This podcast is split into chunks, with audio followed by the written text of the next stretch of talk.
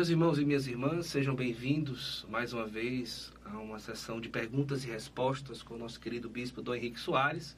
Para nós é uma alegria estar com você aqui no canal do YouTube do nosso bispo para trazer perguntas e respostas que vocês deixam no site domhenrique.com.br.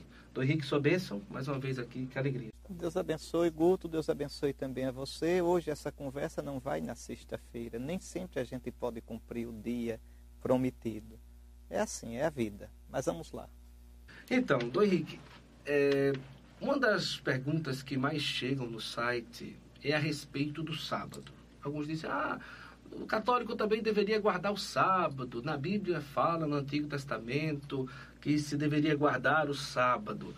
É, o que falar sobre isso, Dom Henrique? Que quem fala isso ainda não entendeu nem como ler a Bíblia, nem o que é ser cristão. É interessante, é sempre aquela história velha. Ou a Sagrada Escritura é lida dentro da tradição apostólica, ou ela é confusão. Ou a Sagrada Escritura é lida dentro da Igreja Católica, a única Igreja de Cristo, que tem o Espírito Santo, porque Jesus prometeu, não é porque a gente é bom, não. É porque nosso Senhor escolheu doze, eu sou sucessor dos doze. Não porque digo que sou, mas porque os bispos legítimos da igreja, também os bispos ortodoxos, que não estão em comunhão com o Papa, são legítimos sucessores dos apóstolos, pela sucessão apostólica, pela imposição das mãos, pelo sacramento. Então, a Igreja Católica, pela graça de Cristo, pela continuidade histórica e pela continuidade do dom do Espírito, veja, a Igreja Católica é quem tem a autoridade dada por Cristo. Não adianta espernear. Tem gente muito melhor do que eu, mais santa do que eu, até fora da Igreja Católica, mas Cristo deu a gente. Paciência. Então a Igreja guarda no seu coração, na sua vida, as Sagradas Escrituras que nasceram nela. Né? Teve gente que andou aí espalhando o vídeo deturpado, meio mentiroso, né? que eu disse que a igreja está acima da Bíblia. Eu nunca disse isso, nem sonho em dizer. Né? Não, mas a Escritura está dentro da igreja. Não é acima da igreja, mas dentro. E a Escritura só pode ser lida de modo cristão, de modo correto, de modo ortodoxo, de modo reto, dentro da tradição apostólica. Fora disso, ela é confusão. Um exemplo disso é o sábado. Um cristão não pode guardar o sábado. Um cristão é proibido de guardar o sábado atualmente. Vamos lá. O que significa o sábado para os judeus? É Shabat. Shabat quer dizer descanso. Os judeus guardavam sábado com dois significados. Primeiro, honrar a Deus, louvar a Deus pela criação. O sábado é o dia no qual o judeu piedoso para, ainda hoje, ele para para recordar que a criação é dom de Deus. Então, louvar a Deus, adorar a Deus, recordando que o, a criação é de Deus e o tempo é de Deus. Então, eu paro para dar tempo a Deus. Ali eu não ganho dinheiro, ali eu não construo nada, ali eu gasto, jogo fora o tempo, como quem consome uma vela, dizendo: O tempo é teu, Senhor. Veja como é bonito. Depois, o sábado também é o dia da aliança. O judeu guarda o sábado para recordar a aliança que Deus fez com o seu povo. Deus escolheu Israel. Por isso, no sábado se escuta a palavra de Deus, se escuta a Torá, se escuta, se escutam as escrituras dos judeus. Então, esse era o sentido do sábado. Ora, o que é que os cristãos acreditam? A criação foi ferida pelo pecado. São Paulo, na carta aos Romanos, no capítulo 8, mostra muito bem isso. A criação foi sujeita à vaidade. A criação se tornou ferida. O Senhor Jesus vai fazer uma nova criação. Todo aquele que está em Cristo é uma nova criatura. Eis que eu faço novas todas as coisas. Passou o que era antigo. E a aliança antiga caducou. Caducou, então não adianta. Vinho novo, o vinho do Espírito, o vinho da nova aliança, em odres novos. Então, quem insiste em guardar o sábado sendo cristão, está judaizando. E, consequentemente, renegando Cristo, colocando sua esperança na lei de Moisés. Interessante que já Jesus dá esse passo. Por um lado, Jesus é um judeu praticante. Como judeu, Jesus guarda o sábado. Como é que um judeu guarda o sábado? Descansando. A palavra Shabat quer dizer descanso. Guarda-se o sábado, não fazendo as obras laboriosas, servis, tá certo? Que se costuma fazer durante a semana. E aí os judeus têm centenas de regras sobre isso, que torna um inferno a vida do sábado para guardar isso tudo. Bom, é interessante que Jesus guarda o sábado, mas previne. O filho do homem é senhor do sábado. Ele está acima do sábado. Porque ele vai mudar essa coisa do sábado.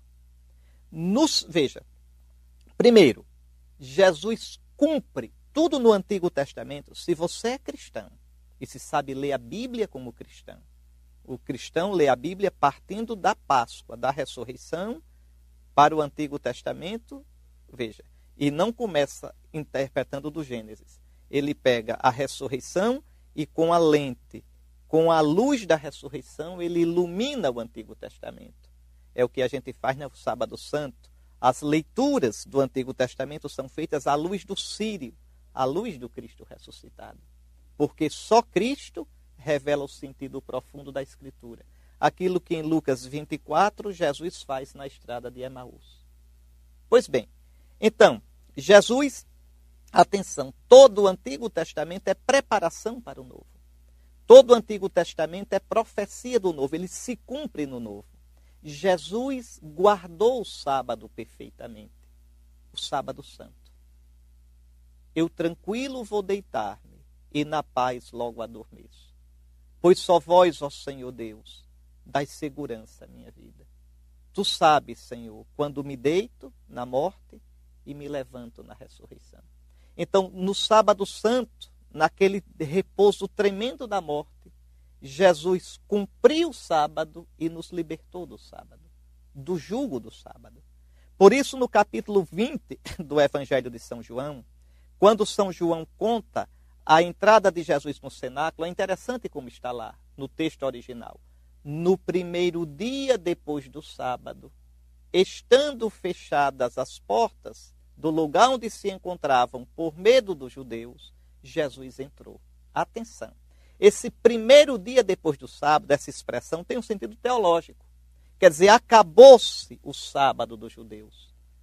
Na sexta-feira, o véu do templo se rasga, acabou-se a economia dos antigos sacrifícios. No sábado, Jesus guarda perfeitamente o sábado. Acabou-se a antiga aliança, a antiga criação, a antiga aliança. Nós estamos no primeiro dia de um mundo novo. No primeiro dia depois do sábado dos judeus, Jesus entra, o novo Adão, sopra sobre os discípulos, como Deus soprou sobre o homem original, e dá o shalom, a paz esteja convosco. A paz que o pecado original rompera. Recebei o Espírito Santo, o Espírito que pairava sobre as águas. Então é uma nova criação que vai começar. E você quer guardar o sábado da antiga criação? Então se circuncide também, viu? Faça toda a dieta alimentar dos judeus e coloque a sua esperança na lei. Porque aí não precisa Cristo. Veja onde tá, está a coisa. Mas veja, isso que é tão claro, e aí Jesus se encontra com seus discípulos naquele primeiro dia da semana, encontra-se no oitavo, novamente, oito dias depois. Veja, Tomé não estava, depois Tomé está. A cada oito dias o Senhor se encontra com seus discípulos. Nas Escrituras, liturgia da palavra, e no pão partilhado, liturgia eucarística. É a missa.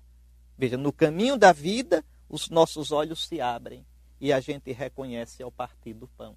É por isso que no livro do Apocalipse, no capítulo 1, versículo 10, São João chama esse primeiro dia, porque os pagãos, os gentios chamavam, e os judeus chamavam primeiro dia da semana. Os pagãos chamavam dia do sol. Tá certo? Daí ainda em inglês hoje. Veja, dia do sol, né? Então, mas veja, é, os, os cristãos vão passar, vão mudar o nome. Apocalipse 1:10, São João diz, né? Que no dia do Senhor eu estava preso na ilha de Pátimos. No dia do Senhor, en em grego. Dia do Senhor, que em latim dá do, dias domini, domingo. Então, o dia do ressuscitado é o dia do Kyrios. O dia do ressuscitado é o primeiro dia depois do sábado. Qual é o centro da nossa fé? O Antigo Testamento? A antiga criação? Veja, a antiga aliança? Ou é a ressurreição do Senhor? A Páscoa? Aqui está a questão. Então, no dia do Senhor, vejam, vocês vão ver São Paulo lá nos Atos dos Apóstolos, no capítulo 20, São Paulo, né, em ele no sábado à noite, na véspera do domingo, sábado à noite não é mais o sábado dos judeus. O sábado dos judeus começa na sexta tarde e termina no sábado à tarde. Paulo está no sábado à noite, porque já é domingo. Veja, no primeiro andar, em Troade, e celebrando a Eucaristia, e aí demora demais pregando, veja, e tinha um rapaz sentado na janela e cochila, nunca cochila numa pregação. O resultado é trágico. E ele caiu e morreu. São Paulo desce e o revitaliza, o ressuscita. Veja, estão celebrando a Eucaristia no domingo. Já é domingo para os judeus. Na primeira carta aos Coríntios, no capítulo 16, é, é o final da primeira carta, o último capítulo, São Paulo, que tinha tanto cuidado com a coleta que ele estava fazendo para os cristãos de Jerusalém, ele diz: no primeiro dia da semana, veja, fazei a coleta. Por que pede no primeiro dia da semana? Porque é o dia que os cristãos se reúnem. Os cristãos não se reuniam no sábado. Os cristãos se reuniam no primeiro dia da semana. Está certo? E, veja, é claro que em Jerusalém, os apóstolos, logo no começo, frequentavam o templo para as orações, porque eram judeus. Lembre que o Concílio de Jerusalém, nos Atos dos Apóstolos, vai dizer: olha, o cristão que for judeu e quiser continuar cumprindo a lei de Moisés, cumpra. Não faz mal. Veja. Agora, não pode impor aos cristãos vindos do paganismo.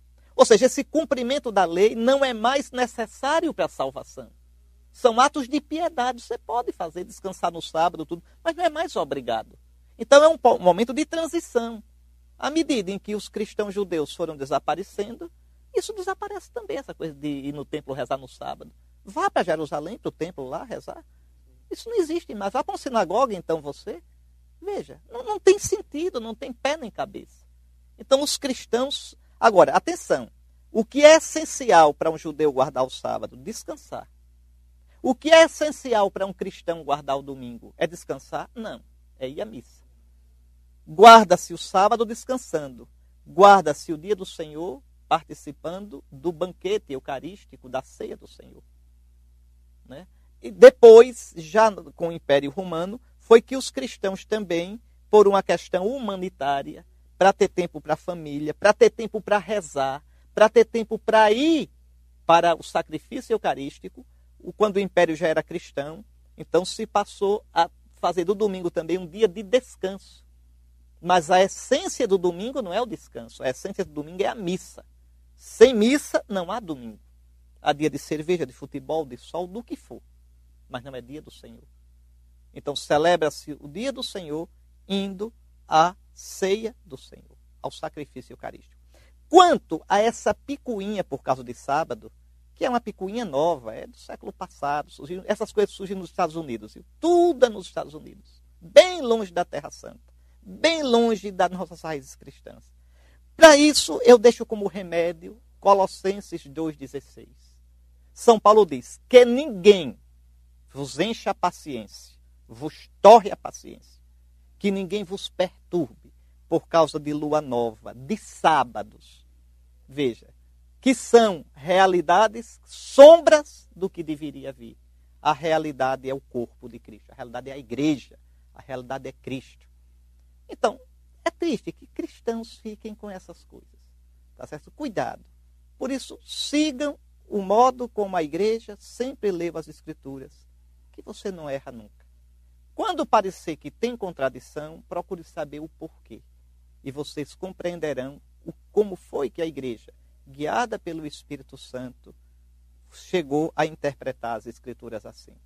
Pode ficar tranquilo que as escrituras nasceram na igreja, não nascem da igreja, nascem do Espírito de Cristo, mas nascem na igreja inspiradas pelo mesmo Espírito que inspira a igreja.